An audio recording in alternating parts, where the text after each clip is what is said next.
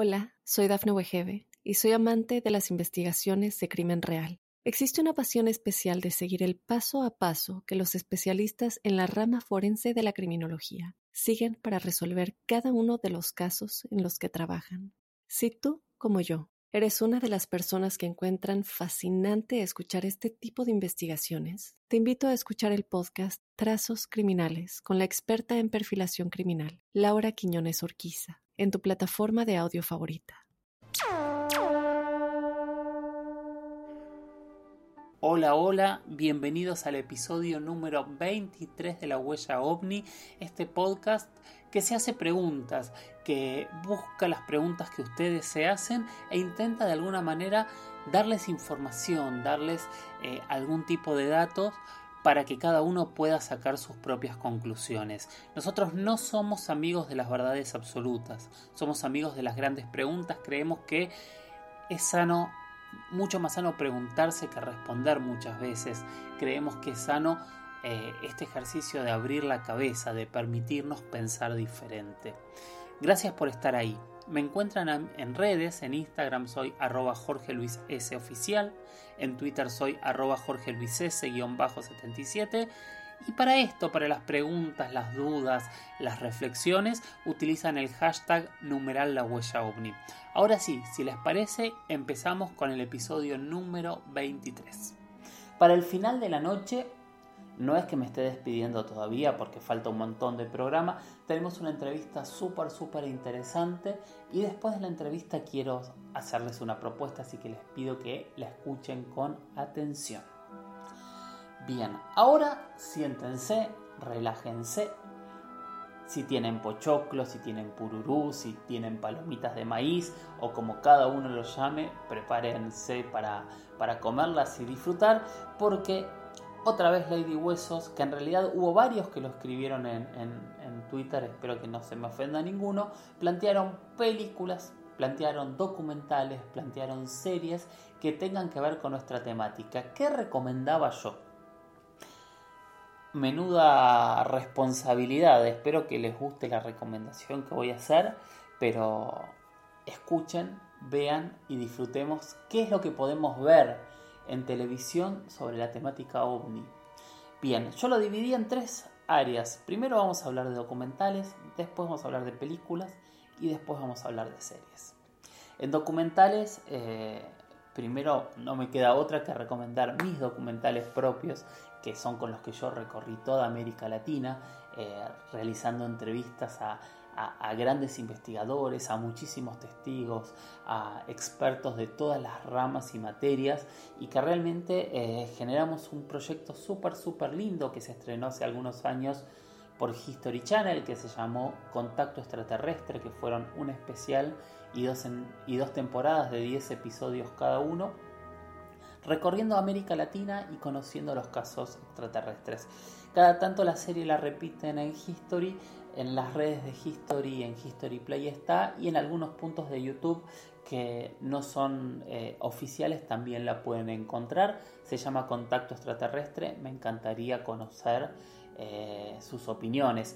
Otra serie que hice yo sobre los temas que ya tiene muchos años, que fue en el año 2003-2004, fue para un extinto canal que se llamaba Infinito, que era un canal que justamente se dedicaba a los misterios y la serie se llamó Latinoamérica Historias Perdidas. Si la, buscan en YouTube, Latinoamérica Historias Perdidas, también están subidos eh, todos los episodios de esta, de esta serie que también le tengo mucho cariño saliendo del autorreferencial y bajándonos del ego. Pido disculpas, pero me parecía que, valía recomendarlas. Paso a recomendar otros documentales que creo que vale la pena eh, ver.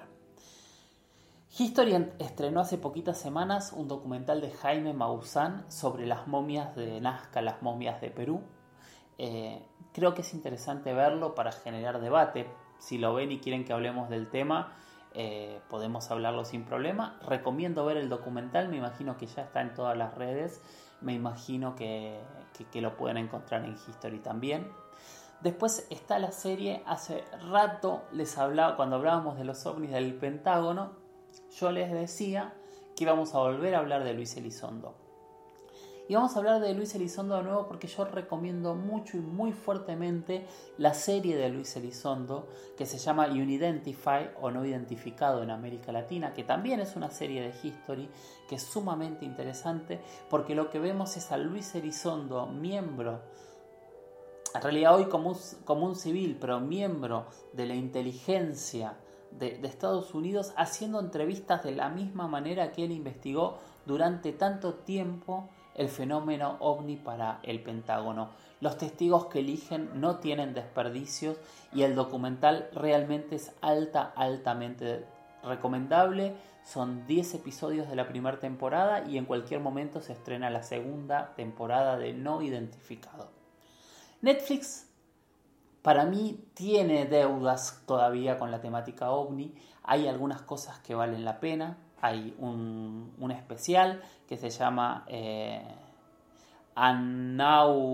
Legend, eh, que es un nombre complicado, se los voy a deletrear, es U-N-A-C-K Now Legend. Eh, que es un documental basado en las investigaciones de Steven Greer, vale la pena verlo, ese sí documental es interesante, y después tienen un documental sobre Bob Lazar y todo lo que Bob Lazar denunció de lo que ocurría en el Área 51 que vale la pena ver. El resto del material es un poco viejo, hay otros documentales, véanlos, disfrútenlos, hay material de Jaime Maussan también que, que vale la pena, aunque ya sí realmente es un poco viejo. Pelis. Ustedes saben, lo he declarado cientos de veces. Voy a ser un poco frívolo, ¿no? Pero mi película preferida, por, hasta, hasta por temas emocionales, porque la vi mientras investigaba el tema, es Paul. Paul creo que es una película que con tono de comedia habla de las grandes teorías extraterrestres eh, y habla absolutamente de todo. De hecho, entre las cosas que habla, habla de el gran director que más se ha metido en los temas extraterrestres y que hasta el día de hoy nos preguntamos cómo obtuvo esa información, si es que realmente tenía información privilegiada o es una mente que con una imaginación maravillosa, que es Steven Spielberg. Spielberg tiene dos grandes películas, dos grandes clásicos que no nos podemos perder. Uno es Encuentros cercanos del tercer tipo, que está de alguna manera basado en la vida del padre de la ufología científica, que es el doctor Allen Hynek, y la otra es ET, una película maravillosa que nos deja muchas puertas abiertas eh, y, y, quien no la vio vale la pena verla. Espero que todos la hayan visto. Otra gran película sobre extraterrestres que a mí me gustó mucho, me parece muy interesante y que de alguna manera está asociada a películas como por ejemplo La Guerra de los Mundos, que no la recomendé, pero si quieren hablamos de ella, es Distrito 9. Distrito 9 es una película de un director sudafricano que ocurre en Sudáfrica con una inversión extraterrestre y que detrás del director está el gran Peter Jackson, el director de El Señor de los Anillos, entre otras cosas. Es una película que vale la pena ver eh, y es interesante. Otra película que a mí me sorprendió mucho es Life, porque tiene una mirada distinta de la vida extraterrestre. Creo que también vale la pena verla. Como clásicos, recomiendo también Fuego en el Cielo, la película que trata sobre el, el incidente que le ocurrió a Travis Walton y a, su grupo de leñadores este, en Estados Unidos en la década del 70. Tengo una laguna mental, pero creo que es de la década del 70, si no disculpe. No voy a recomendar más porque ya es un montón de películas. Series. Series, vamos a hablar de un par de series que también vale la pena ver. X-Files es una serie maravillosa con, con, suspenso, ya tal vez es un poco vieja, pero si no la vieron vale la pena ver X-Files. Proyecto Libro Azul, hay quien dice que es el nuevo X-Files, es la serie de ficción que produjo History sobre la vida de eh, el doctor Allen Hynek, de quien hablábamos antes en Encuentros Cercanos del Tercer Tipo, y que está producida por uno de, otro de los grandes directores de, de Hollywood, muy muy cercano a Steven Spielberg, que es Robert Zemeckis. Vale la pena ver Proyecto Libro Azul. Y si hablamos de Steven Spielberg, yo recomiendo no perderse Falling Skies, no perderse Taken, y para los amantes de los clásicos, yo creo que no hay que olvidarse nunca ni de Alf ni de Morky Mindy. esas son las series que, eh, series, películas y documentales que empezamos a recomendar. Hay cientos de miles más, escucho comentarios eh, ahora en redes con el hashtag la huella ovni, díganme cuál es su película de ovnis extraterrestres, eh, ovnis extraterrestres, vida en otros lados favorita. Hay cientos de películas que me quedaron afuera, Interestelar, pienso ahora que es una maravilla, pero bueno, son muchas, ¿no? Y, y hice una primer, primer selección. Nos vamos a ir a la entrevista que les había prometido. La entrevista es con un investigador mexicano y después de la entrevista seguimos hablando del planteo que quiero hacerles. Bueno, y esta noche quería presentarles a un gran, gran amigo mío, una persona que realmente admiro, que nos conocemos hace ya casi 20 años y que es eh, el alma de eh, uno de los grupos más fantásticos y más sorprendentes que yo creo que existen en, el tema OVNI, ¿no?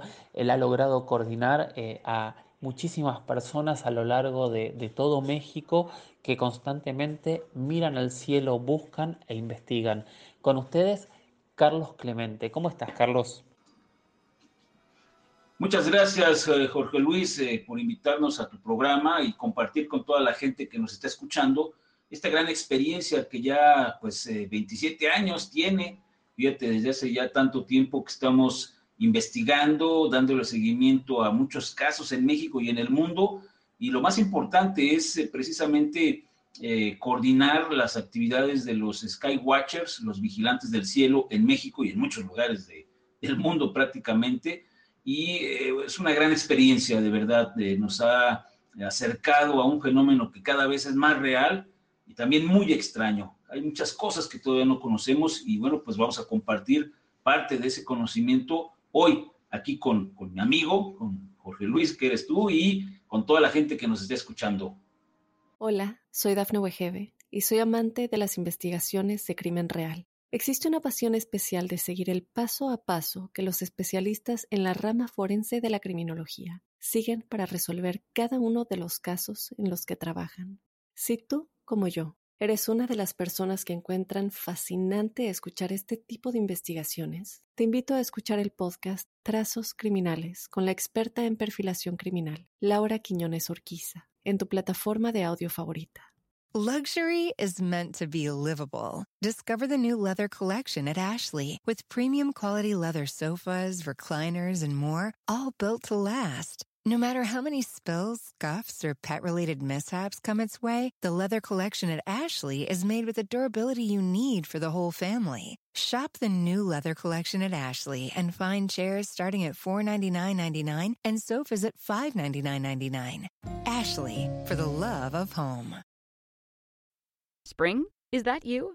Warmer temps mean new Allbirds styles. Meet the Super Light Collection, the lightest ever shoes from Allbirds, now in fresh colors. These must have travel shoes have a lighter than air feel and barely their fit that made them the most packable shoes ever. That means more comfort and less baggage. Try the super light tree runner with a cushy foam midsole and breathable eucalyptus fiber upper. Plus, they're comfy right out of the box. So, what can you do in a super light shoe? What can't you do is the better question. And because they're super packable, the real question is where are you taking them? Experience how Allbirds redefines comfort. Visit allbirds.com and use code SUPER24 for a free pair of socks with a purchase of $48 or more. That's A L L B I R D S.com. Code SUPER24.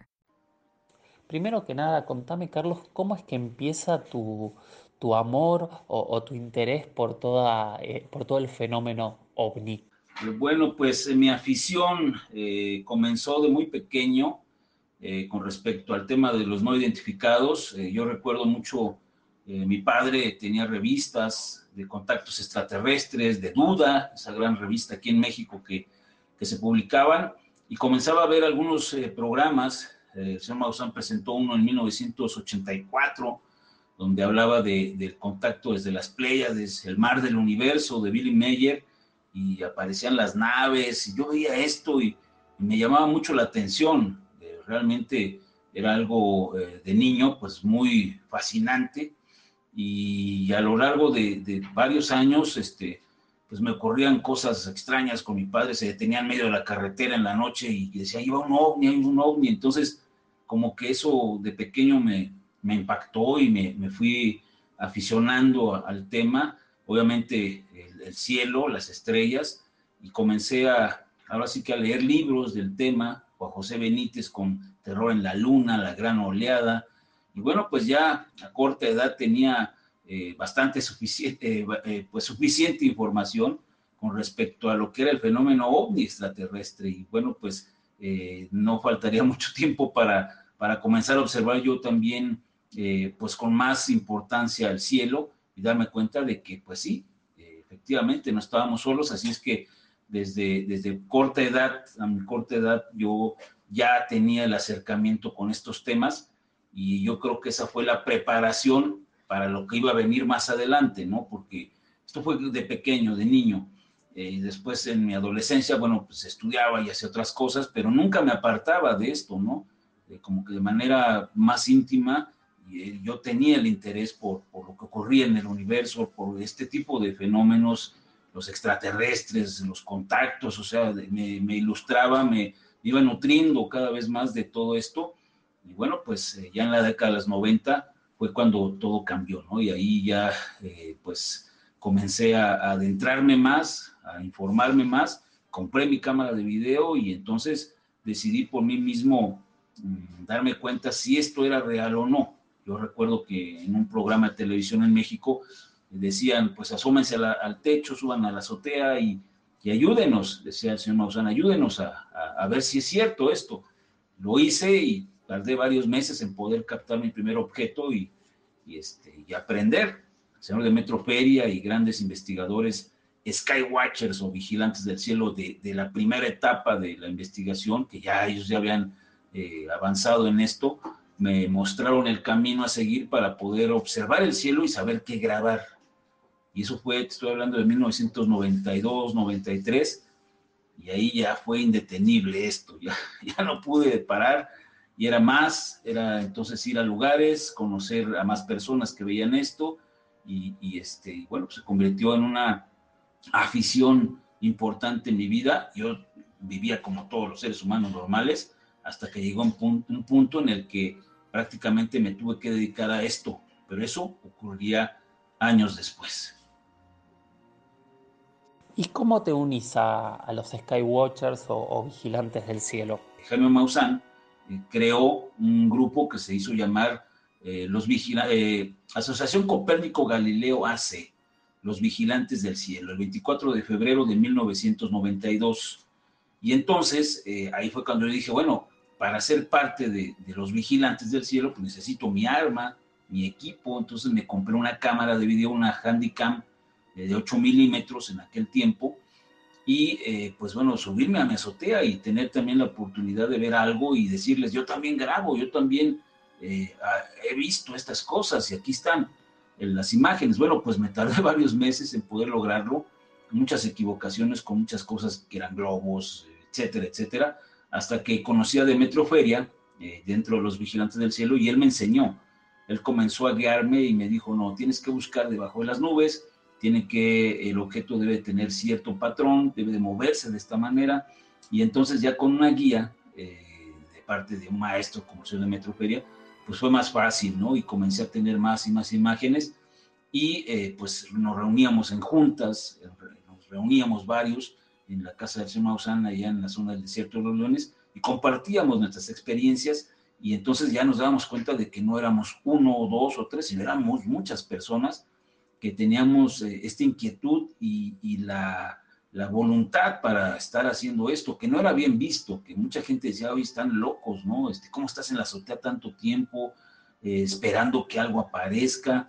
En fin, fue bastante complicado y, criticado en, su momento, ¿no? Entonces ibas, ibas contra todo y contra nada a la misma vez, porque no sabías que ibas a grabar, no sabías que ibas a tener, era cuestión de suerte, una suerte que tuve en diferentes ocasiones y bueno, pues esto me convenció más a mí que a las personas que me rodeaban y que me criticaban y que no creían esto como algo real. Sin embargo, yo con convicción continué, continué, seguí y bueno, pues eh, llegué al punto de que ya en 1997, años después, este, pues el señor Gonzalo me dijo, pues hazte cargo, eres, y ahora sí que resulté ser el más tenaz y el más eh, enfocado y comprometido con, con esto y, con el equipo, y me comencé a hacer cargo en 1997, Jorge, del equipo de los vigilantes del cielo. Y, lo hacemos porque quizás es, como una misión, es como algo que no entiendo y que, y que te mantiene siempre ahí, siempre ahí es,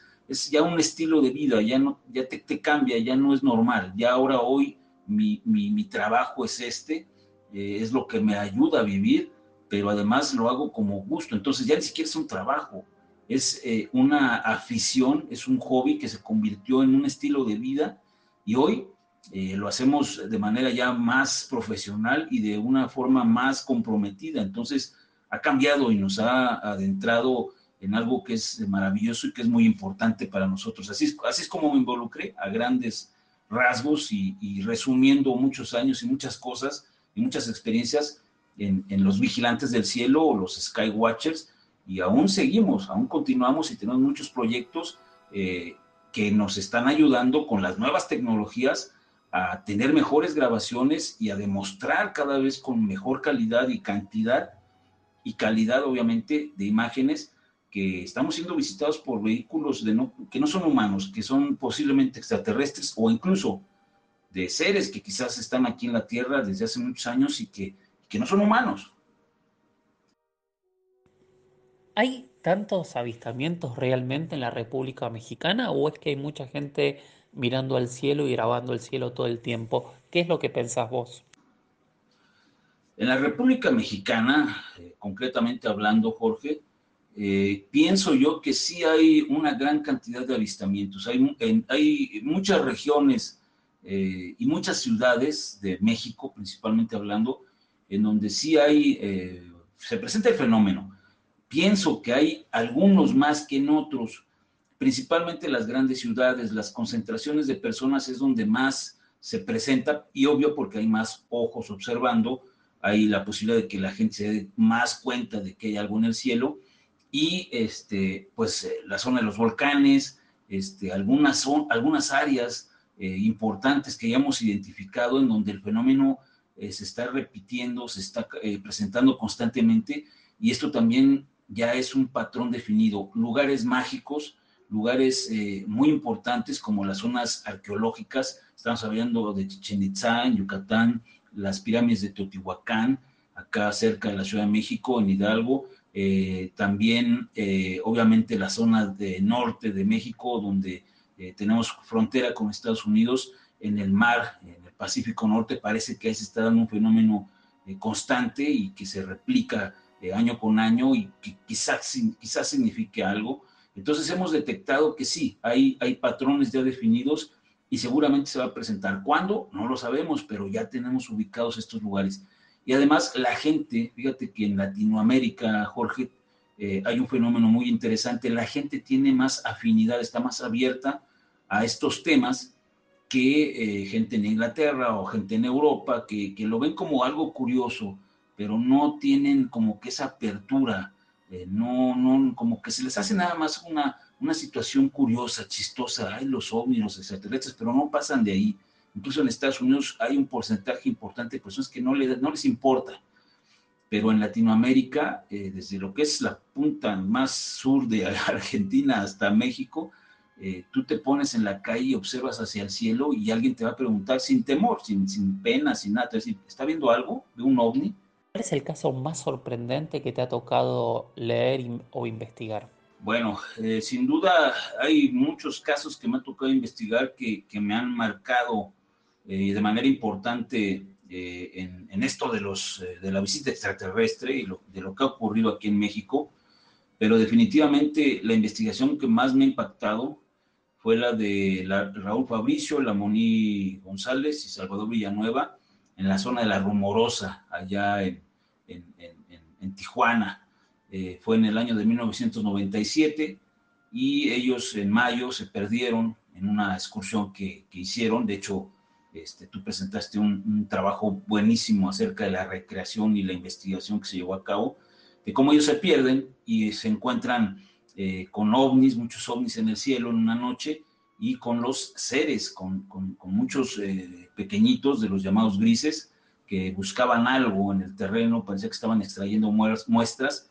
Y bueno, eh, ellos contactaron al señor Maussan Y, bueno, pues tuve la oportunidad de ir como camarógrafo y como experto, obviamente, en, las expediciones, y, fuimos hasta la zona del desierto y tuvimos la suerte de, entender todo lo que les ocurrió, de visitar los lugares que ellos eh, tuvieron ahí el encuentro, el contacto con estos extraterrestres y con las naves.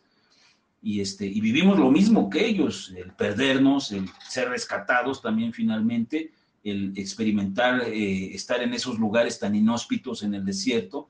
Y, este, y bueno, pues es sin duda alguna una de las eh, más profundas investigaciones en las que me tocó relacionarme y, darme cuenta de que era real, porque además me convertí junto con el señor Maussan en parte también de la historia. Hola, soy Dafne Wegebe y soy amante de las investigaciones de crimen real. Existe una pasión especial de seguir el paso a paso que los especialistas en la rama forense de la criminología siguen para resolver cada uno de los casos en los que trabajan. Si tú, como yo, ¿Eres una de las personas que encuentran fascinante escuchar este tipo de investigaciones? Te invito a escuchar el podcast Trazos Criminales con la experta en perfilación criminal, Laura Quiñones Orquiza, en tu plataforma de audio favorita.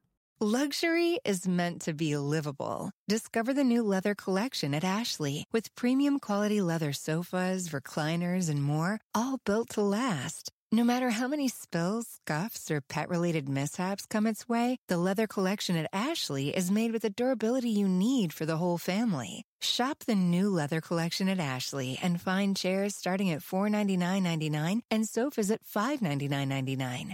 Ashley, for the love of home. Spring, is that you? Warmer temps mean new Albert styles. Meet the Superlight Collection, the lightest ever shoes from Allbirds, now in fresh colors. These must have travel shoes have a lighter than air feel and barely their fit that made them the most packable shoes ever. That means more comfort and less baggage. Try the Superlight Tree Runner with a cushy foam midsole and breathable eucalyptus fiber upper. Plus, they're comfy right out of the box. So, what can you do in a superlight shoe? What can't you do is the better question. And because they're super packable, the real question is where are you taking them? Experience how Allbirds redefines comfort Visit Allbirds.com and use code SUPER24 for a free pair of socks with a purchase of $48 or more. That's A-L-L-B-I-R-D-S.com, code SUPER24.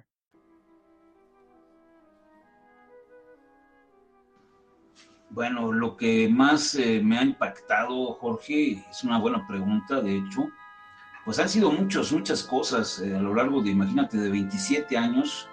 He tenido la oportunidad de tener eh, eventos muy, muy importantes, de verdad, pero te voy a mencionar dos ahorita para, para responder rápido, ¿no? Eh, el primero de ellos es obviamente el año de 1995, fíjate, 1995, eh, vigilando con mi cámara y con eh, compañeros Skywatchers o Vigilantes del Cielo en la zona de Metepec, en Toluca, es una zona que está como a 70 kilómetros de la Ciudad de México. Estábamos en una azotea de una casa de una persona que había grabado un ser extraño luminoso ahí en un maizal en 1994. Cuando nosotros fuimos al siguiente año, eh, se rentó la casa un mes para poder estar haciendo vigilancias y ver si teníamos suerte de ver algo. Eh, esa madrugada, a las cuatro y media, más o menos como del día 27 de septiembre del 95, eh, ya se estaban bajando mis compañeros, yo quise ya mejor quedarme ahí porque hacía tanto frío que yo dije, ya no voy a dormir, va a amanecer y, mejor me espero aquí, junto con tres compañeros más, con Juan Carlos y con eh, Emilio, que estaba también ahí vigilando, estaba dormido de hecho, y de repente vi un, objeto como a una distancia de 600, 700 metros aproximadamente, hacia las antenas de una televisora que hay ahí en, el Estado de México, en, cerca de Metepec, y eh, veo un disco, perfectamente lo vi, un disco, un objeto en forma de disco a una altura de 30 metros más o menos sobre las casas, muy despacito, eh, saliendo entre unos árboles, era de color amarillo hacia el rojo, eh, parecía de plasma o de energía. Lo vi perfectamente y les grité a mis amigos, a mis compañeros Skywatchers, ahí está, ahí va, ahí va, y en lo que corrimos a la cámara rápido, cuando enciendo el equipo, el objeto, como si se hubiera dado cuenta, comienza a ascender rápidamente y se va hacia una zona de niebla. Y en lo que el equipo prendió, eh, pues el objeto se fue. Ya no tuve la oportunidad de grabarlo, pero sí lo vimos perfectamente los tres más. Y entonces eh, seguí en esto. eh, tuvimos la oportunidad, lo platicamos en la pregunta eh, anterior cuando hablamos del caso de la rumorosa, que eh, pues el señor Maussan me, indicó que lo acompañara para grabar toda la experiencia de la Moni González, Raúl Fabricio y Salvador Villanueva, que tuvieron un encuentro, encuentro, un encuentro con seres extraterrestres subidos, este, se, subieron a un árbol para para que no les mordieran las víboras de cascabel, para que no les fuera a atacar ningún animal en lo que amanecía al siguiente día seguir pidiendo ayuda o caminar en el desierto para encontrarse con alguien y poder ser rescatados. Bueno, eso fue en el 97. En el 99 fuimos a... La intención era grabar con ellos el lugar, que nos platicaran qué había ocurrido, quién estaba arriba del árbol, cómo pasó, etcétera, etcétera. No hacer una recreación de en situ, en el lugar en donde habían vivido esto. Bueno, nosotros tuvimos que quedarnos una noche ahí con ellos porque no encontramos el lugar, nos perdimos y decidimos regresar a una zona donde hay un río y un mirador muy alto, que le llaman la cascada ellos ahí, y a las 2.5 de la madrugada, eh, uno, la Moni González eh, se levantó al baño y observó que a una distancia de 100 metros aproximadamente, en una cañada, hacia abajo, hacia donde se, se veía el río, habían unos seres luminosos. Eh, nos levantamos, estábamos tratando de dormir y cuando vemos hacia ese punto, eh, efectivamente se veían dos, eh, no luces, pero eran como dos cosas que se movían en medio del desierto y la noche, ahí entre las ramas, porque como hay un río, pues hay arbustos, hay rocas enormes y, y este, entre los matorrales se veía uno que ya se iba perdiendo, se iba alejando, pero otro quedó arriba de una roca como si tú pusieras una barra de hielo vertical así eh, en la noche, así yo veía eso, no iluminaba, sino que concentraba la luz y con unos binoculares alcancé a ver que tenía dos puntos de luz como si fueran sus ojos y giró, giró la cabeza y fue cuando los vi directamente, me miró, o sea, lo vi, realmente yo eh, establecí contacto visual con, con eso que sea, no, no entiendo qué pueda ser y, este, y era real, o sea, estábamos viviendo una experiencia fuera de lo normal, en un lugar eh, inhóspito, a 50 kilómetros no había nada, en medio del desierto, con estos tres jóvenes, un guía, Jaime Maussan y tu servidor, eh, ahí observando esto, no sabíamos qué era, tratamos de encontrar una explicación, no la había, no, no, no existía. Y, me queda perfectamente claro de que hay cosas y hay seres y hay situaciones que están en nuestro planeta o que ocurren en nuestro mundo que no se pueden explicar y que no, no vamos a tardar mucho en, en, comprender. Quizás tienen que ver con lo divino, quizás tienen que ver con, con situaciones que no, que no comprendemos todavía, pero, pero que son reales, que existen, que se dan y que mucha gente tiene la posibilidad de poder verlos, de poder vivir este tipo de experiencias y a mí me tocó con Maussan y con estas tres personas, y yo creo que esas dos experiencias eh, abren eh, un gran catálogo de muchas más que tenemos. ¿Y por qué? Pues dice el dicho que el que busca encuentra, Jorge, y si lo haces con voluntad, yo creo que tarde que temprano te vas a encontrar con algo, que no lo sé, pero es eh, impactante en el momento y cualquiera que diga que está preparado, que va a tener eh, eh, la mente fría para poder vivirlo, no es cierto. Finalmente, como yo creo uno de los grandes expertos en grabar el cielo en todo el planeta, si nos podés eh, dar cuáles serían los tips para, para poder este, lograr grabar algo en el cielo. Bueno, es una pregunta muy importante, Jorge. ¿Cómo podemos grabar estas cosas en el cielo? ¿Cómo saber que se trata de ovnis o de algo que no es normal? Eh, pues eh, eh, haciéndolo todos los días, realmente dedicándole una o dos horas al día a la observación, dejar de ver televisión, dejar de, hacer lo, mundano y lo común, tener que darte cuenta de lo que te rodea, ¿no? De observar el cielo finalmente. ahí es cuando te das cuenta de que hay cosas que ocurren a nuestro alrededor y que, son maravillosas, la propia naturaleza, como el tiempo, el clima, todo esto ahí es cuando te das cuenta de que estás en un, en un, en un planeta vivo y dentro de ese momento tienes que aprender a observar. No es lo mismo ver que observar. Tú puedes salir y ver, o sea, te das cuenta de que pues, eh, está bonito el día, hay sol, nubes, etcétera, y ya. No, tienes que buscar, tienes que saber observar. Es como si, me acuerdo que Demetrio Feria, quien me enseñó, es como si pusieras una cuadrícula en el cielo y fueras revisando cada cuadrito cada pequeño cuadro lo vas revisando con tu mirada y esto va a hacer que, tengas profundidad de campo en tu visión, porque no estás acostumbrado, no estamos, eh, muchas personas no se acostumbran a ver de lejos, por decirlo así, a ver con detalle la profundidad del cielo, las nubes, lo que ocurre en estos lugares, y ahí es cuando encuentras estas cosas. Digo, si están muy cerca, si, si están a 10 metros, 15 metros, pues los vas a ver, pero normalmente es algo que está lejos, que se está moviendo y que lo tienes que saber identificar hay patrones que tu cerebro va ubicando, cómo se mueve un avión, cómo se mueve la basura, un globo, eh, las estrellas, los satélites, la estación espacial, en fin, eh, muchos patrones que ya están definidos en las cosas que se ven en el cielo. Cuando tu cerebro aprende a, ver estos patrones, los graba, los, tiene ya, los tienes ya en tu memoria, y entonces es cuando ves eh, objetos que salen de esos patrones, que no se mueven como debería de ser un avión, que no tiene las luces que un avión presenta, cuando acelera más rápido que una aeronave. En fin, vas teniendo parámetros que te indican inmediatamente en tu cabeza que ah, ah, ah eso está raro, eso te, te, llama la atención y tú mismo te preguntas, eso, eso no es un avión, eso no es un globo, eso no es... Entonces esos patrones te van eh, sirviendo para determinar que algo no tiene explicación en ese momento, que no es normal. Y entonces ahí es cuando hay que apretar el rec. Ahí es cuando la cámara va a registrar lo que estás observando y bueno, pues ya la experiencia también nos ha indicado que eh, hay diferentes equipos. Hoy en la actualidad, eh, Jorge, hay, hay cámaras muy poderosas con lentes muy, muy, muy grandes y, este, y finalmente, bueno, pues ya dependerá del bolsillo eh, para poder tener la mejor calidad y un mejor equipo para poder grabarlos. Y, este, y es eh, una técnica que se va desarrollando, pues obviamente como mirando, observando el cielo todos los días, estar ahí, vas adquiriendo esta experiencia y, paciencia.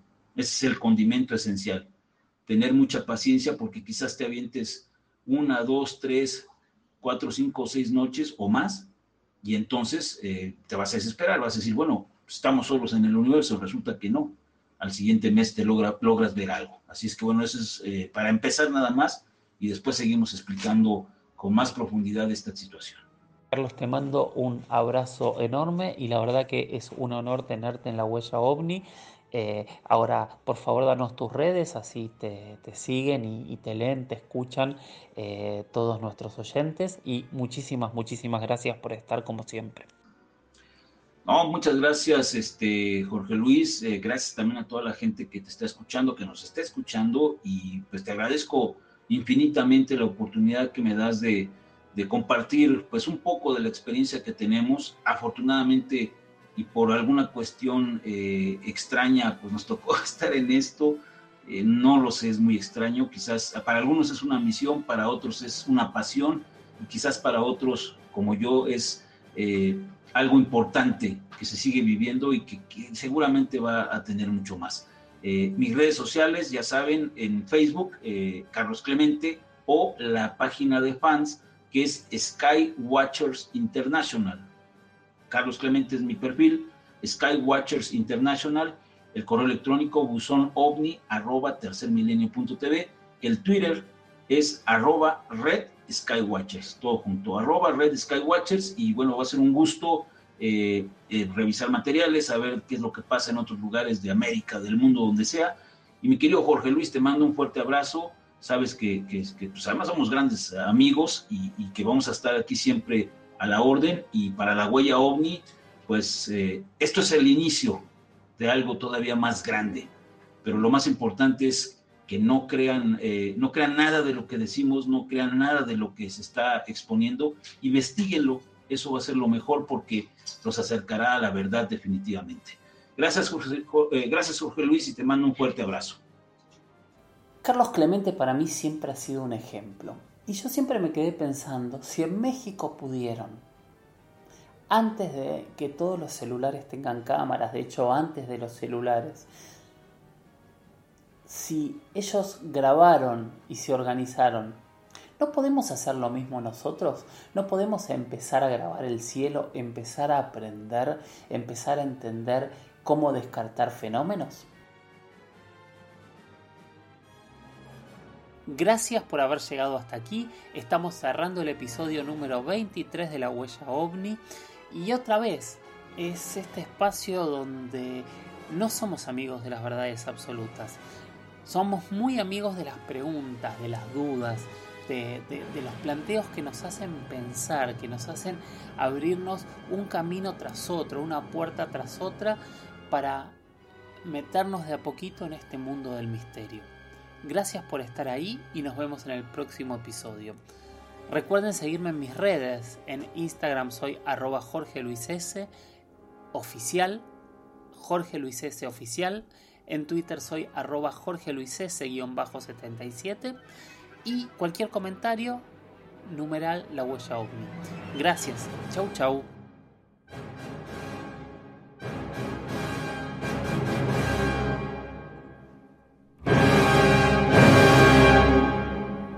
Hola, soy Dafne Wegebe y soy amante de las investigaciones de crimen real. Existe una pasión especial de seguir el paso a paso que los especialistas en la rama forense de la criminología siguen para resolver cada uno de los casos en los que trabajan. Si tú, como yo, eres una de las personas que encuentran fascinante escuchar este tipo de investigaciones, te invito a escuchar el podcast Trazos Criminales con la experta en perfilación criminal, Laura Quiñones Orquiza en tu plataforma de audio favorita.